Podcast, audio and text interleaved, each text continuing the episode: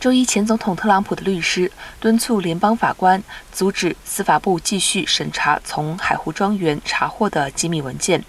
坚称这些文件材料可能不属于机密信息，而海湖庄园是安全的储存场所。特朗普表示，作为总统，他拥有解密机密文件的权利，而且前总统绝对有权访问总统记录，无论这些记录是否属于机密。至今为止。司法部一直在强调，他们调查发现了利害关系，呼吁让情报局对查获的资料进行迅速和私下的审查。